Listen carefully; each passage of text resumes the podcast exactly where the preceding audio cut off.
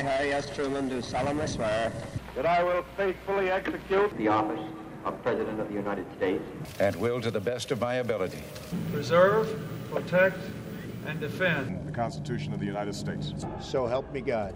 Congratulations, Mr. President. Le jour de l'investiture est une affirmation de l'idéal américain d'autonomie gouvernementale. Un nouveau dirigeant prête serment apte à gouverner avec le consentement des gouvernés. Faisons de ce jour d'espérance le chapitre le plus noble de notre histoire. Les nouveaux présidents entament leur mandat par un discours qui donne le ton aux quatre années à venir. La seule chose que nous devons craindre est la peur elle-même. Ne demandez pas ce que votre pays peut faire pour vous, demandez ce que vous pouvez faire pour votre pays. Colin Shogan et de l'Association historique de la Maison-Blanche. C'est une réelle opportunité de renouveau américain. C'est la première fois que le président se présente comme le président de la nation et il n'aura plus jamais cette opportunité de le faire. C'est donc un moment très important de l'histoire américaine.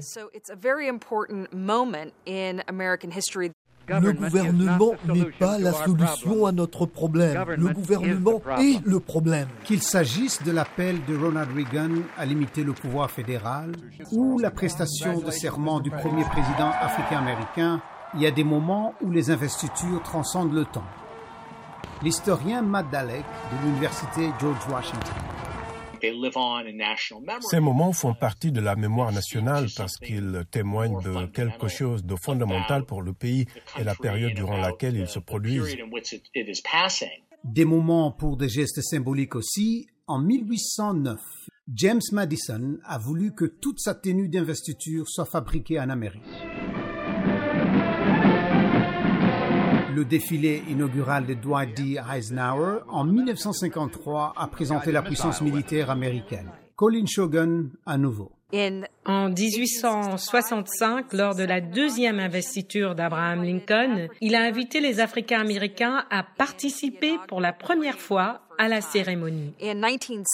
En 1917, deuxième investiture de Woodrow Wilson, les femmes ont participé au défilé pour la première fois. L'investiture de William Henry Harrison en 1841 a été la plus tragique. À 68 ans, l'homme le plus âgé, jamais élu président à l'époque, a prononcé le plus long discours de l'histoire inaugurale, plus d'une heure, malgré des températures glaciales.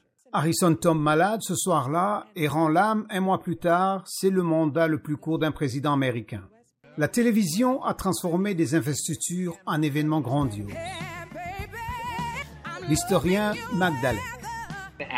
Au fur et à mesure que les devoirs et responsabilités du président augmentent, je pense que nous avons vu les investitures prendre une dimension plus grande que d'habitude avec les fêtes et les défilés.